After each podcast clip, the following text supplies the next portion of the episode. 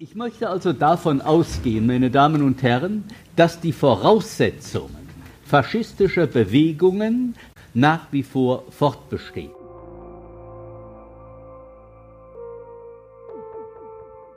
Für Rechtsterrorismus ist Dark Social, vor allem Telegram, die wichtigste Plattform. Hier kann man Bombenanleitungen teilen, hier kann man zum Genozid aufrufen, hier kann man Bilder und Adresse von Menschen teilen mit dem Aufruf, diese umzubringen.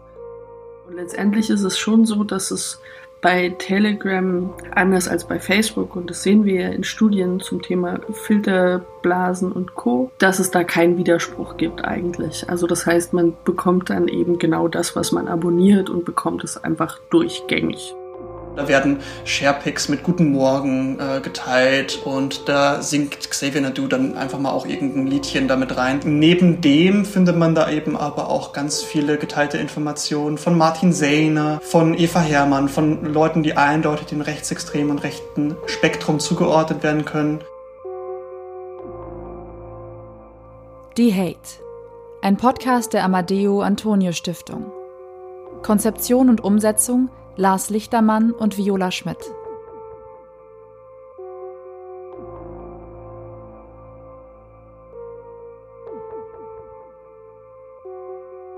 Jeder kennt es, alle nutzen es, und doch ist der Begriff vielen nicht geläufig. Dark Social. Dark Social, das klingt nach der düsteren Seite des Internets, nach etwas Verbotenem, vielleicht Kriminellem. Manche denken vielleicht ans Darknet, jenem versteckten Teil des Internets, der unsichtbar für alle ist, die mit einem Standardbrowser unterwegs sind. Doch damit hat Dark Social nichts zu tun. Der Begriff kommt eigentlich aus dem Marketing und beschreibt Verbreitungswege im Netz, die nicht oder nur teilweise öffentlich sind. Das können E-Mails sein, die ohne Tracker verschickt werden, es können Messenger-Dienste wie Telegram, WhatsApp oder geschlossene Facebook-Gruppen sein. Das bedeutet, wir alle nutzen Dark Social fast täglich und wir nutzen es immer mehr. Auch Rechtsextreme und Verschwörungsideologinnen haben in den letzten Jahren ihre Kommunikation verstärkt auf Kanäle im Dark Social gelegt. Allen voran auf den Messenger-Dienst Telegram. In Russland gegründet hat Telegram seinen Hauptsitz mittlerweile in Dubai. Laut Medienberichten hat die Plattform zurzeit rund 400 Millionen Nutzerinnen weltweit, Tendenz steigend. Lange Zeit hielt sich der Mythos, Telegram sei durch eine starke Verschlüsselung besonders sicher. Das ist jedoch nicht der Fall. Zwar lässt sich auf Telegram eine Verschlüsselung zwischen zwei Personen erstellen, sie funktioniert aber nicht bei Gruppen oder Kanälen. Und dennoch erfreut sich der Messenger-Dienst zunehmender Beliebtheit, auch unter Rechtsextremen und Verschwörungsideologinnen. Doch wieso nutzen rechtsextreme AkteurInnen diesen Weg der Kommunikation so intensiv? Welche Vorzüge hat er für sie? Welche Inhalte werden dort verbreitet? Und wieso wachsen ihre Kanäle und Gruppen seit Corona so unglaublich schnell?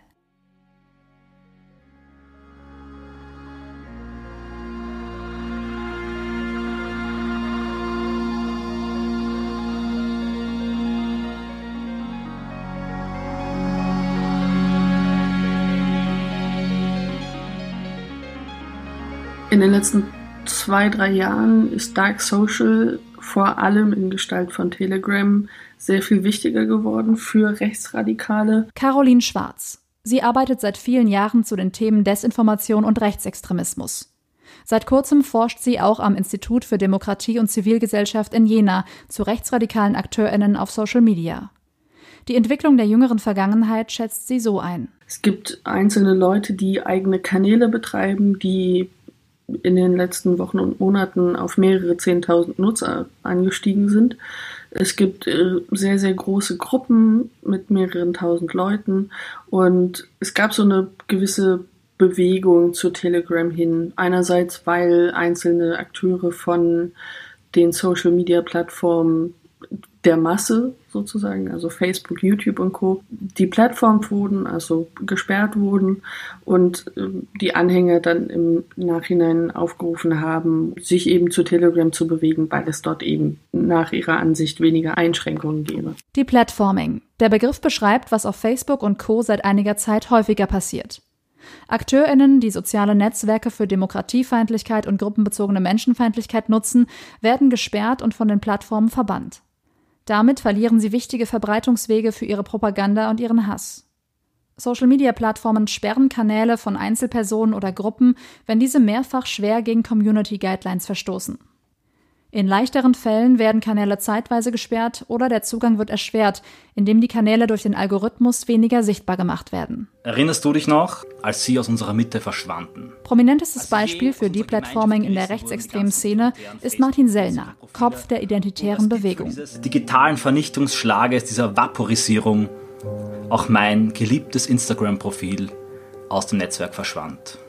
Social wurde schon immer viel genutzt. Die großen Wendung, die wir aber in Deutschland gesehen haben, ist, als Martin Sellner im Sommer 2018 von Facebook und Instagram gesperrt wurde und die identitäre Bewegung und er hat danach aufgerufen, dass man eben ihm auf seinem Telegram-Kanal folgen soll. Miro Dietrich vom Projekt D-Hate der Amadeo Antonio Stiftung. Er beobachtet rechtsextreme und rechtspopulistische Phänomene im Internet. Dass durch Deplatforming zentrale rechtsextreme AkteurInnen von großen Plattformen vertrieben werden, sei der wichtigste Faktor für die vermehrte Nutzung von Telegram-Kanälen. Aber es gibt auch noch andere Vorteile. Dass man zum Beispiel Kanälen folgt und nicht äh, wie normal auf Social Media irgendwie runterscrollt und algorithmisch was vorsortiert bekommt, sondern dass man sich genau auswählen kann, welchen Kanal will ich gerade, von wem will ich gerade was sehen, etwa wenn Desinformation widerlegt wird, die meisten Social Media Plattformen ranken es dann runter, dass es nicht mehr so oft angezeigt wird. Das kann einem auf Telegram nicht passieren. Und diese geschlossene Community, äh, Martin Sellner zum Beispiel, der Leiter der elitären Bewegung, nennt es seine Telegram-Elite. Also so für die ähm, Superfans quasi. So nur ein verschworener Kreis, der probiert wird zu konstruieren. Das hat natürlich ein hohes Identitätsgefühl. Und was wir auch stark sehen, ist, dass viele dieser Akteure dort auch an seinem Alltag teilnehmen lassen. Martin Sellner geht dann irgendwie in den Laden und kauft seinen Anzug für seine Hochzeit und macht so Stories. Das führt alles dazu, dass man eine persönliche Bindung zu den Personen aufbaut und ihnen dann nachher mehr traut. Das nennt sich parasoziale Beziehungen. Die kann man natürlich über so geschlossene Sachen sehr gut fördern.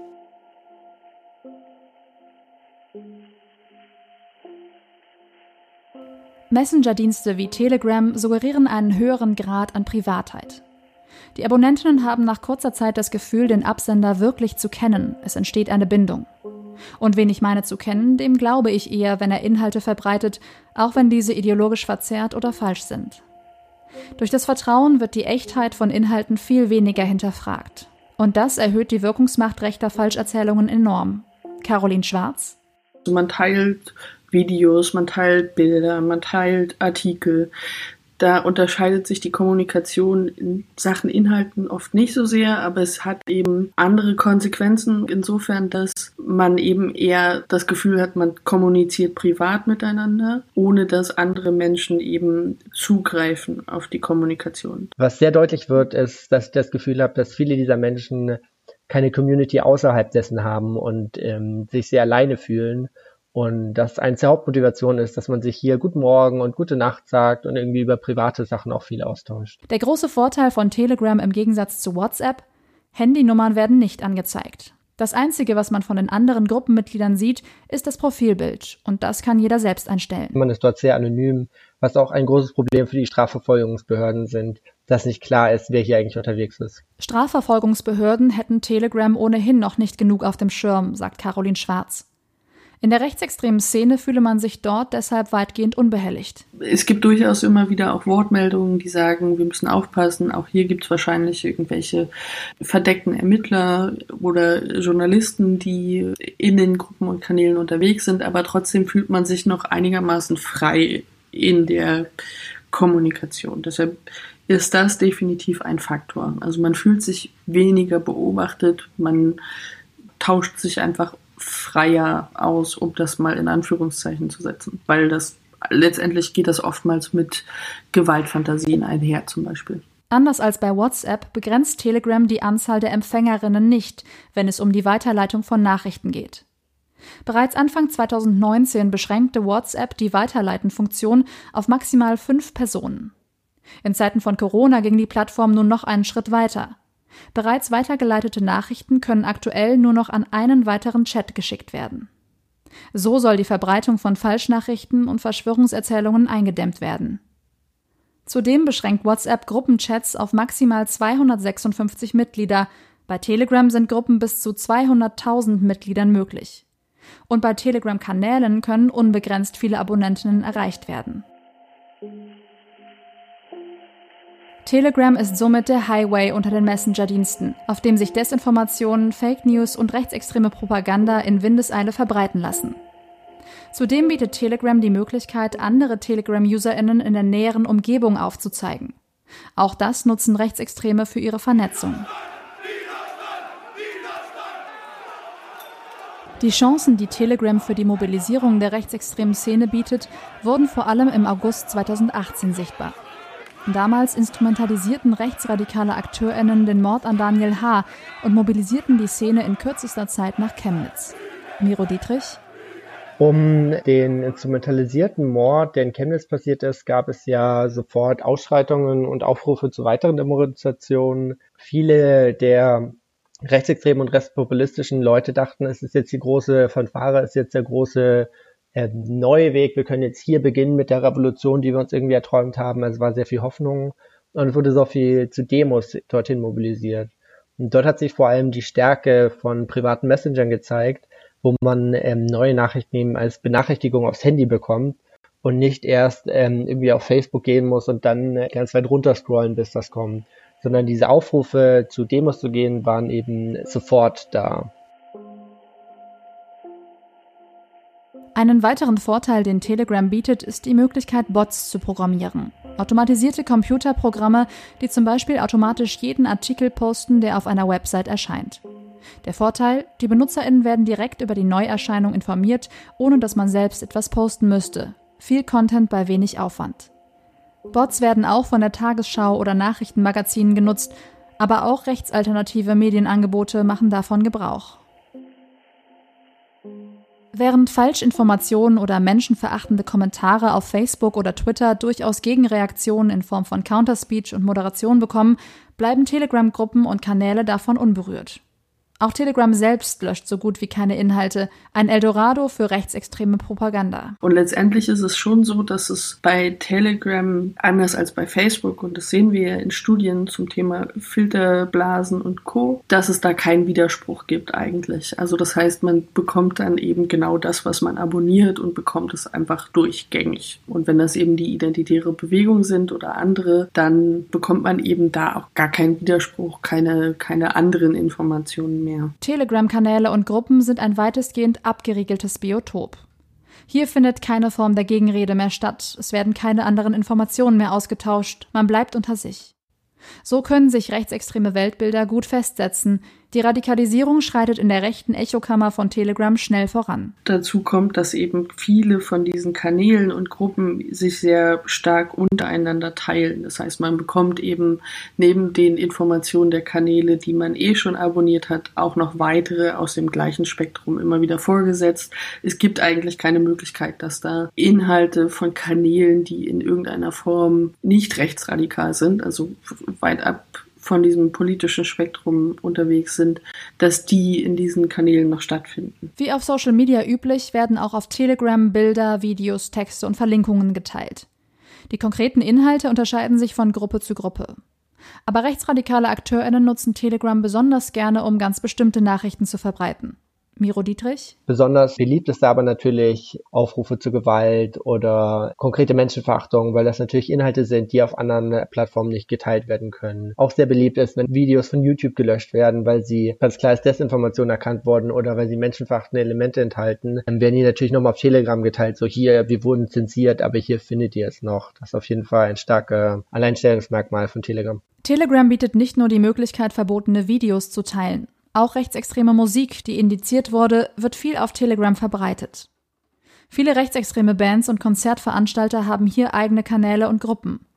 Neben dem Teilen verbotener Musik werden so auch Rechtsrockkonzerte organisiert. Dort werden aber auch Handynummer gepostet mit bitte nicht öffentlich teilen, dann und dann spielt die Band in dieser Stadt. Ähm, hier könnt ihr anrufen, wo genau das ist. Das findet dort zum Beispiel statt. Ansonsten gibt es natürlich auch Angebote, die es überall gibt, wie so Einzelfallinfos, also Sammlungen, wo vermeintliche oder tatsächliche Straftaten von migrantisierten Personen geteilt werden. Ziemlich einfach lassen sich auf Telegram auch eindeutig rechtsterroristische Inhalte finden. Atomwaffendivision, Iron March, Feuerkrieg-Division. Unter diesen Kanalnamen werden Videos geteilt, in denen maskierte Männer im Wald Schießübungen mit automatischen Waffen machen. Hakenkreuze, Aufrufe zum Massenmord und Anschlagspläne werden hier unbehelligt von den Sicherheitsbehörden ausgetauscht. Auch das Video des rechtsextremen Anschlags von Halle wurde auf Telegram verbreitet. Anders als auf anderen Plattformen, die das Video schnell löschten, ist es hier immer noch in bestimmten Kanälen zu finden. Für Rechtsterrorismus ist Dark Social, vor allem Telegram, die wichtigste Plattform. Hier kann man Bombenanleitungen teilen, hier kann man zum Genozid aufrufen, hier kann man Bilder und Adresse von Menschen teilen mit dem Aufruf, diese umzubringen. Hier kann man sehr offen über Dinge reden, die auf anderen Plattformen längst gelöscht werden. Gleichzeitig gibt es einen Schutz, dass man ähm, nicht verfolgt wird, weil nicht klar ist, wer diese Inhalte dort teilt. Unter den Akteuren, die klar identifizierbar sind, weil sie einen Kanal mit ihrem Namen betreiben, war Martin Sellner lange Spitzenreiter unter den rechtsextremen deutschsprachigen Telegram-Kanälen. Das hat sich in den letzten Wochen jedoch geändert. Dank der Corona-Verschwörungswelle, die wir haben, hat ein anderer Kanal, ein verschwörungstheoretischer Kanal, der aber auch immer wieder rechtsextreme Elemente bedient, Oliver Jannig, ihm den Rang abgelaufen. Es gibt dort schon klare Meinungsführer, aber es gibt auch sehr viele Kanäle, die nur 200 Leute haben, die entweder lokalspezifisch sind oder die ihre eigenen kleinen Communities aufgebaut haben. Also es ist ein sehr diverses Feld. Ja, hallo Leute. Dies ist ein zweiteiliges Video. Den zweiten Teil könnt ihr nur auf Telegram finden. Oliver Janich, ehemaliger Finanzjournalist, der früher auch mal für die Süddeutsche Zeitung schrieb, ist heute gut vernetzt in der rechtsextremen Szene. Auf YouTube und Telegram verbreitet er Verschwörungserzählungen und das mit großem Erfolg. Zuletzt nahm die Zahl seiner Follower auf beiden Plattformen enorm zu. Auf Telegram erreicht er zurzeit 125.000 Abonnentinnen. Und mit dieser Entwicklung liegt er voll im Trend. Denn seit dem Ausbruch der Corona-Pandemie in Deutschland erfahren Verschwörungserzählungen sprunghaft mehr Verbreitung. Im März und April wuchs die Zahl der Abonnentinnen von verschwörungsideologischen Kanälen und Gruppen auf Telegram rasant an. Danach zeigte sich das Mobilisierungspotenzial der neuen Bewegung auch auf der Straße. Mehrere tausend Personen besuchten die Hygienedemos und Kundgebungen der sogenannten Corona-Rebellen überall in Deutschland. Zu hören waren dabei immer wieder Verschwörungserzählungen zur Corona-Pandemie. Vielerorts mischten sich auch Rechtsradikale und Neonazis unter die Demonstrantinnen. Einer, der sich mit Verschwörungserzählungen im Kontext von Corona intensiv befasst, ist der Politikwissenschaftler Josef Hollenburger. Er beobachtet diverse Kanäle und Gruppen auf Telegram. Im Moment ist das Hauptthema logischerweise äh, Corona. Das ist ja auch das Hauptthema in den regulären Medien. Aber was äh, um Corona da eben auf diesen Kanälen rumgeistert, sind vor allem Verschwörungserzählungen, dass es zum Beispiel nur eine Erfindung wäre, der Virus gar nicht existieren würde. Andererseits wird dann erzählt, dass es eine Biowaffe wäre, die jetzt ausgebrochen ist. Dann wird es wiederum mit 5G oder Impfung generell in Verbindung gebracht. Da gibt es sehr viele Verschwörungserzählungen, die sich teilweise gegenseitig eigentlich widersprechen würden. Seine Weltregierung über die WHO die Vorgaben gibt für die einzelnen Länder. Zu den prominentesten Vertretern kruder Corona-Verschwörungsideologien gehört aktuell Attila Hildmann. Fernsehkoch, Autor veganer Kochbücher und prominenter Verschwörungserzähler. Zu ihm gesellt sich Xavier Naidoo, der bereits seit vielen Jahren durch verschwörungsideologische und antisemitische Äußerungen auffällt. In Zeiten von Corona läuft auch er zu besonderer Höchstform auf. Also, wenn ich es richtig verstehe, werden in diesen Momenten in verschiedenen Ländern der Erde Kinder aus den Händen pädophiler Netzwerke befreit. Und bei Xavier Nadu, finde ich, sieht man sehr stark, dass das eben auch nicht bei einer Verschwörungserzählung halt macht. Xavier Nadu teilt auf seinem Kanal, also wie gesagt, das, wo einseitige Information stattfindet, mittlerweile auch Beiträge äh, von Kanälen, die flache Erde im Titel haben. Mittlerweile, man sagt ja oft, dass antisemitische Chiffren in Verschwörungserzählungen genutzt werden. Das heißt zum Beispiel wird dann von den Rockefellers oder von den Bilderbergern gesprochen. Mittlerweile nutzt Xavier Nadu nicht mal mehr diese Chiffren, sondern spricht dann direkt von Jüdinnen und Juden. Bei ihm merkt man sehr schnell, wie diese Radikalisierung stattgefunden hat oder wie er zumindest mittlerweile auch kein Blatt mehr von dem Mund nimmt und da teilweise wirklich eindeutig antisemitische Inhalte äh, auf seinem Kanal gepostet werden und er in den Gruppen ähm, auch noch starken Zuspruch von seinen Fans bekommt. Und wenn man das so ein bisschen beobachtet, dann ist das durchaus erschreckend, wie sehr der Rückhalt da nochmal von einzelnen Personen gegeben wird, solche antisemitischen Geschichten und Bilder und äh, Sprüche äh, weiter zu verbreiten und wie das dann die Leute auch noch selbst tun. Eine Verschwörungserzählung, die seit der Corona-Pandemie besonders starke Verbreitung findet und auch prominent von Xavier Naidoo aufgegriffen wurde, ist die sogenannte QAnon-Verschwörungserzählung.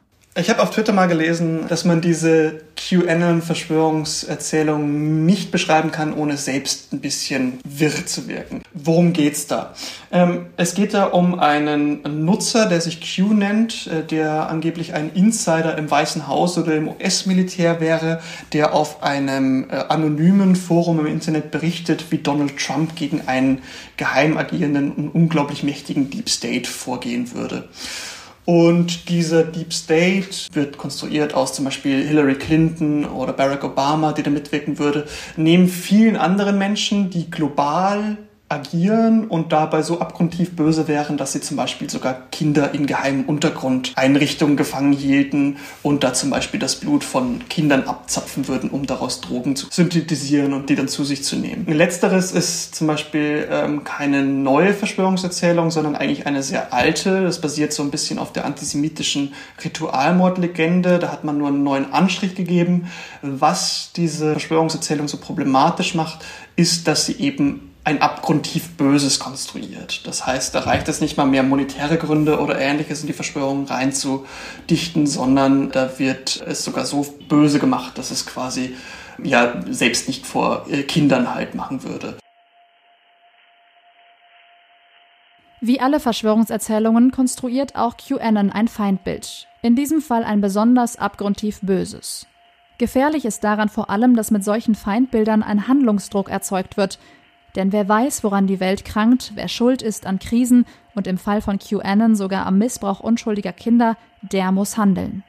Es hatten sich bereits mehrere Anschläge äh, und mehrere Gewalttaten aus dieser Erzählung gegeben. Zum Beispiel hat sich der rechtsextreme Terrorist in Hanau auf genau diese Erzählung mit den vermeintlichen Untergrundeinrichtungen von Kindern bezogen und damit auch äh, in seinem Manifest kundgetan, dass er sich dagegen wehren würde. Und wenn man äh, das auch weiterdenkt, dann kann man mit so einer Erzählung natürlich auch sehr viele gewalttätige oder sehr viel radikale Maßnahmen rechtfertigen gegen diese abgrundtiefen Verschwörer. Und das macht eben diese Erzählung insgesamt so kritisch und auch problematisch, weil ähm, sie einerseits eben antisemitische äh, alte Verschwörungserzählungen bedienen und andererseits eben auch jede Maßnahme gegen diese vermeintlichen Verschwörer rechtfertigen würde. QAnon ist die eierlegende Wollmilchsau unter den Verschwörungserzählungen. Eine Art Superverschwörung, die viele Bestandteile unterschiedlicher Verschwörungserzählungen vereint. Das macht sie auch so attraktiv, weil jeder und jede, die irgendwie an andere Verschwörungselemente glaubt, diese dort wiederfinden kann. Als die Maßnahmen zur Eindämmung von Covid-19 stärker wurden, beobachtete Josef Hollenburger einen regelrechten Boom an QAnon-Verschwörungskanälen.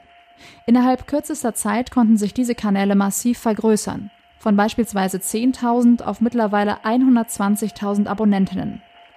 Auch Miro Dietrich beobachtet diesen enormen Zuwachs in seiner Monitoring-Arbeit. Wenn wir uns etwa die sehr abstruse Verschwörungserzählung um QAnon anschauen, die Gruppen sind so ab 15. März in etwa haben sie sich innerhalb von 14 Tagen verdoppelt. Bei der wachsenden Verbreitung von Verschwörungserzählungen während der Corona-Pandemie spielen auch prominente Persönlichkeiten eine wichtige Rolle, so Josef Hollenburger. Ja, das Problematische, wenn das gerade Bekanntheit machen, die vorher vielleicht noch nicht so damit in Verbindung standen, ist, dass sie eben ein neues Publikum dann erreichen und mit auf eine Plattform nehmen, äh, die sich dort dann wieder stärker radikalisieren könnten. Bei Attila Hildmann und Xavier Nadu, auch wenn Xavier Nadu Nadu vorher kein unbeschriebenes Blatt waren, haben ein sehr großes Publikum äh, erreicht auf anderen sozialen Medien wie zum Beispiel Facebook und Instagram. Und haben dort auch massiv dafür Werbung gemacht, dass man ihnen auf den neuen Plattformen äh, Telegram folgen sollte. Und höchstwahrscheinlich äh, sind auch einige der Fans dem gefolgt, wurden da mit einem neuen äh, Universum, mit neuen Erzählungen konfrontiert und möglicherweise eben radikalisiert.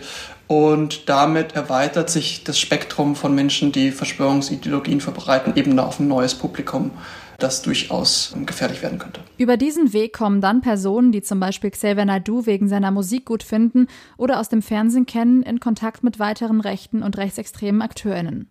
Josef Hollenburger über die Vernetzung der rechten Verschwörungsszene. Was wir da aber sehen, ist, dass eben zum Beispiel bei den Gruppen und die Attila Hildmann oder Xavier Nadu zum Beispiel betreiben, sehr viele Links eben von QAnon und von äh, Martin Sellner nochmal gepostet werden. Also da gibt es eine sehr starke Vernetzung mit Rechtsextremen und mit rechten Verschwörungsideologen, die in den Gruppen stattfindet. Neben der Feindbildkonstruktion liegt die Gefahr von Verschwörungserzählungen auch darin, dass sie eine Meta-Erzählung kreieren, bei der der Untergang der Welt kurz bevorsteht.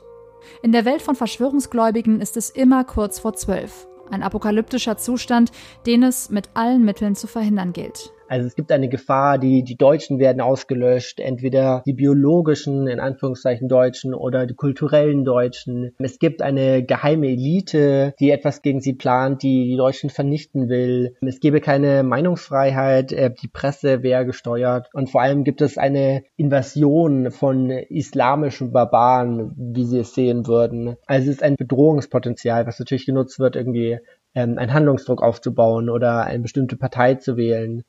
Und das ist sehr gefährlich, weil dort entstehen so Art Kultverhalten. Und leider sehen wir, dass dieser Handlungsdruck sich bei vielen Menschen nicht nur darin entlädt, dass sie irgendwie in Dresden im Kreis gehen oder recht populistische Parteien wählen, sondern dass sie denken, ich muss jetzt ähm, irgendwie meine Familie schützen und losziehen und Gewalttaten oder Terrorakte begehen. Die Erzählungen einer bevorstehenden Apokalypse treffen seit Ausbruch der Corona-Pandemie auf eine Krisensituation, in der viele Fragen offen sind und sich Erkenntnisse in kurzen Abständen ändern können. Eine Situation, die Verschwörungsideologen in die Hände spielt. Caroline Schwarz. Es gibt so diese Theorie von den Data Voids. Und die besagt, dass eben bestimmte Akteure ausnutzen, wenn es quasi Wissens- oder Datenlücken gibt. Und das ist jetzt gerade eine riesige Daten- oder Wissenslücke. Das heißt, es gibt eben kaum Informationen, die uns sagen, wie wir aus dieser Krise wirklich sicher wieder rauskommen zum Beispiel. Und das wird genutzt. Es wird genauso genutzt, um zu sagen, jemand hat Antworten und jemand hat äh, ein Medikament gefunden und Menschen, die Impfstoffe entwickeln, sind alle böse und wollen uns kontrollieren. Diese ganzen Dinge greifen eben in diese Datenlücke rein. Die Weltgesundheitsorganisation WHO erkannte dieses Problem in der Corona-Krise früh und warnte bereits Anfang Februar vor der massiven Verbreitung von Falschinformationen über Covid-19. Sie sprach von einer Infodemie. In dieser Situation, die geprägt ist durch Unsicherheiten und Datenlücken, ist Dark Social sehr wichtig geworden. Durch scheinbare Insider-Informationen, die in Kanälen geteilt werden, erleben Leute eine gewisse Ermächtigung und ein Kontrollgefühl. Der aus dem apokalyptischen Bedrohungsszenario entstehende Handlungsdruck hat sich in der Krise noch verstärkt. Es ist nicht mehr kurz vor zwölf, es ist nun zwölf. Was wir gesehen haben, ist, dass zu Beginn der Corona-Krise in den USA ein Mann äh, mit einem Auto voller Sprengstoff zu einem Krankenhaus gefahren ist, weil er es in die Luft jagen wollte. Diese Person zum Beispiel war in zwei dieser Terrorgruppen online aktiv in Telegram. Eine ganz konkrete tödliche Gefahr geht von rechtsterroristischen Gruppen aus. Das Momentum der Unklarheit, der Krise ist genau die Situation, die sie herbeigesehnt haben. Und diesen Ausnahmezustand nutzen sie nun gezielt für ihre gefährliche Propaganda. Was wir aber auch sehen, ist, dass etwa terroristische Gruppen sagen, man muss diesen Zustand jetzt noch verschlimmern, indem man etwa Anschläge auf Krankenhäuser oder auf den Strombetrieb nimmt, um die Krise zu vergrößern, um so ein größeres revolutionäres Potenzial zu haben, aus dem man dann einen Bürgerkrieg hat, um ähm, den faschistischen Umsturz zu starten.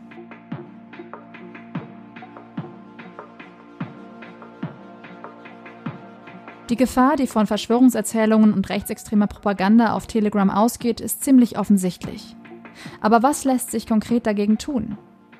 Aktuell wird diese Gefahr von den Sicherheitsbehörden nicht ernst genug genommen. Darin sind sich Miro Dietrich, Josef Hollenburger und Caroline Schwarz einig. Die intensive und systematische Beobachtung rechtsradikaler Telegram-Kanäle sei jedoch auch nicht ohne erheblichen Aufwand möglich. Caroline Schwarz. Es gibt Leute, die sich da ganz gut auskennen, auch in den Behörden, aber es gibt eben zu wenige. Und das betrifft auch Dark Social. Also und gerade weil die Entwicklung relativ rasant ist teilweise, was zum Beispiel neue Plattformen betrifft, was aber auch neue wichtige Kanäle und Gruppen betrifft, ist es relativ schwer, das alles im Blick zu behalten. Und die Behörden sind oftmals immer eher so einen Schritt hinterher. Es gibt einfach sehr, sehr viele Orte, an denen Menschen sich radikalisieren. Wenn man sich anguckt, ähm, die Erkenntnisse zu Stefan B. und dem Anschlag in Halle, waren das nochmal andere Kanäle als zum Beispiel im Fall von Hanau und es sind andere Kanäle als im Fall von El Paso und Christchurch. Ähm, und das alles im Blick zu behalten, weil natürlich auch Menschen in Deutschland die gleichen Kanäle konsumieren, wie zum Beispiel der Terrorist von Christchurch, ist eine relativ große Aufgabe. Ein wichtiger Schritt wäre, in Ausbildung und Fortbildung zu investieren, um Expertise bei Polizei und Justiz aufzubauen. Voraussetzung dafür ist jedoch, dass die Gefahr wirklich ernst genommen wird. Josef Hollenburger. Ich glaube, dass man diese Verschwörungserzählung durchaus auch ernst nehmen müsste und ich glaube, dass das derzeit von zum Beispiel Staatsanwaltschaften oder von der Polizei noch nicht ernst genommen, ernst genug genommen wird. Gerade Verschwörungserzählungen wie diese QAnon-Verschwörungserzählungen sind gefährlich und wir auch ich erfahren durchaus von einigen Menschen, wenn wir das thematisieren, immer sehr viel Hass. Das heißt, ich erhalte dann Drohungen per äh, Twitter und Facebook oder Instagram. Die Leute suchen auch mein privates Profil auf und ich glaube, dass das viel stärker nochmal thematisiert werden muss und auch problematisiert werden muss, dass es da tatsächlich auch Bedrohungen für Personen gibt, die sich zu dem Thema engagieren. Es gibt ganz, ganz viele Menschen, die online davon berichten, sie seien zur Polizei gegangen, um Bedrohungen von Rechten anzuzeigen und seien nicht ernst genommen worden. Das sind so Sachen, die müssten eigentlich priorisiert werden und werden nicht priorisiert.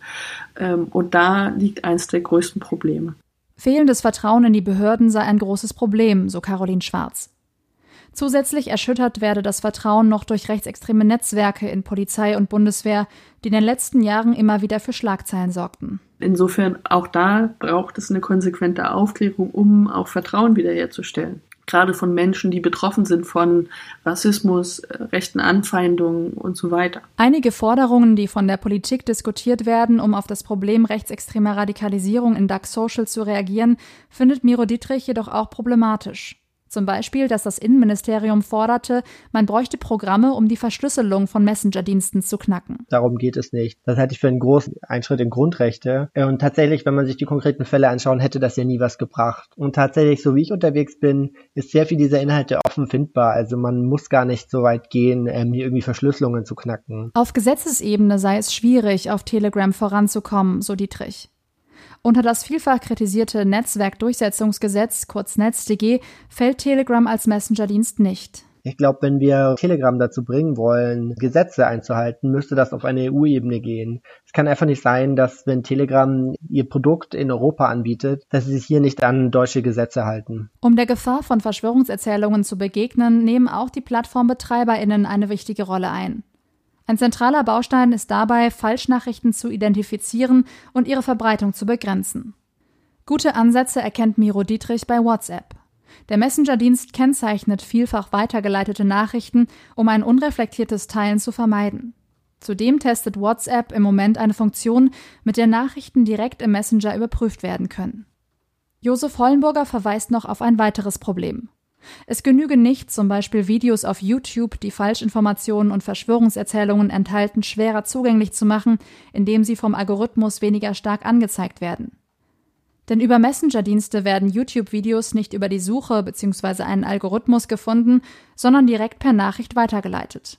Der Algorithmus von YouTube spielt in diesem Fall also gar keine Rolle. Das heißt, es reicht hier nicht einfach nur, das in der Suche niedriger zu ranken, sondern man muss da tatsächlich einen Umgang mit diesen Verschwörungserzählungen nochmal finden, der ein bisschen darüber hinausgeht. Zum Beispiel, indem man direkt vor das Video Informationen von einer Fact-Checking-Seite einblendet oder indem man Personen, die da so einen Beitrag teilen wollen, nochmal darauf hinweist, dass es Falschinformationen sind, die in dem Beitrag geteilt wurden. Oder, das ist für mich auch ein Punkt bei antisemitischen Verschwörungserzählungen, ähm, muss auch tatsächlich in Anbetracht genommen werden, dass man vielleicht solche Inhalte löschen müsste, wie das zum Beispiel bei Volksverhetzung eben der Fall ist oder der Fall sein sollte. Caroline Schwarz kritisiert bei den PlattformbetreiberInnen fehlende Transparenz und Konsequenz.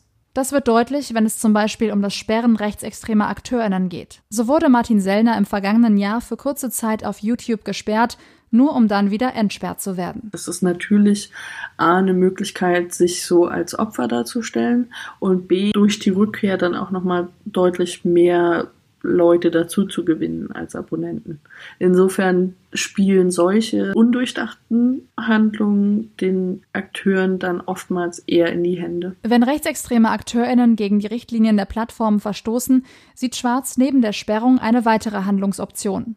Sie betrifft die Möglichkeit, auf den Plattformen Geld zu verdienen. Das andere ist zum Beispiel im Fall von äh, YouTube die Demonetarisierung. Das heißt, dass die Akteure zwar noch auf den Plattformen verbleiben, also auf YouTube verbleiben, aber mit äh, Werbung, die zwischen ihren Videos geschaltet wird, keine Einnahmen mehr machen. Wenn es um Gegenmaßnahmen geht, ist neben Politik, Sicherheitsbehörden und den Plattformbetreibern auch das private Umfeld gefragt.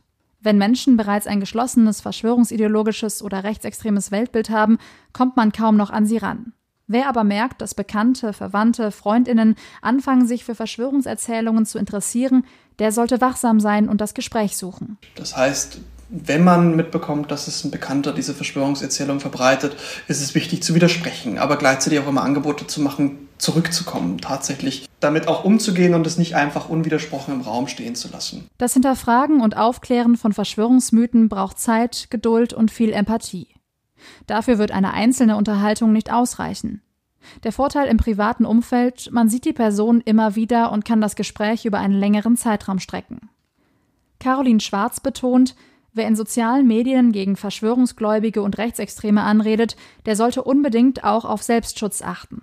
Denn immer wieder werden Leute, die widersprechen und auf menschenverachtende, demokratiefeindliche Inhalte aufmerksam machen, massiv angefeindet. Andererseits ist es eben wichtig, dass viel mehr Menschen sich zusammenfinden und gemeinsam auch widersprechen online. Also es kann eben nicht an einzelnen Personen hängen bleiben. Und das ist das Wichtigste. Also wir brauchen eigentlich eine breite Debatte über digitale Zivilcourage. Rechtsextreme waren schon immer gut darin, sich neue Technologien anzueignen und für ihre Zwecke zu nutzen. Fortlaufend kommen neue Strategien hinzu. Um auf diese Entwicklungen mit zeitgemäßen Maßnahmen zu reagieren, braucht es systematisches Monitoring und wissenschaftliche Forschung auf diesem Gebiet. Denn der erste Schritt zum Handeln ist die Erkenntnis. Und ich sehe auch, dass die großen Social-Media-Plattformen ihrer Verantwortung immer mehr gerecht werden und erkennen, dass auf bestimmte Sachen zu Gewalt auch offline führen kann. Ich glaube, der Druck auf öffentliche Räume gegen menschenverachtende Positionen wird immer größer werden. Deshalb glaube ich, werden viel mehr Leute in diese äh, Dark Social-Bereich abwandern. Wir hoffen ja immer so ein bisschen auf medizinische Lösungen, vielleicht sogar einen Impfstoff gegen den Coronavirus. Wenn es den gibt, werden wir aber immer noch so ein bisschen die Problematik haben, dass Menschen immer noch in diesen verschwörungsideologischen Weltbildern gefangen sein werden. Ich glaube, das wird eine große Herausforderung für die Zukunft werden. Man muss ja auch sagen, dass letztendlich es so ist, dass wir auch terroristische Anschläge außerhalb von Krisenzeiten hatten und dass die Gefahr wahrscheinlich auch nach dem Ende der Krise nach wie vor hoch ist, weil sich zum Beispiel jetzt eben mehr Leute zu Hause mit dem Internet beschäftigen und da einfach sehr viel mehr Zeit haben, bestimmte Kanäle sich anzuschauen. Insofern glaube ich, muss man nicht nur darauf schauen, was jetzt gerade die unmittelbare Möglichkeit von Gewalt betrifft, sondern tatsächlich auch mögliche Anschläge nach dem Ende der Krise.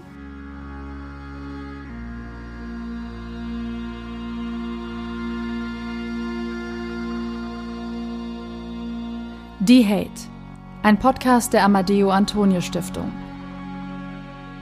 Konzeption und Umsetzung Lars Lichtermann und Viola Schmidt. Musik Jan Möller. Weitere Infos unter amadeo-antonio-stiftung.de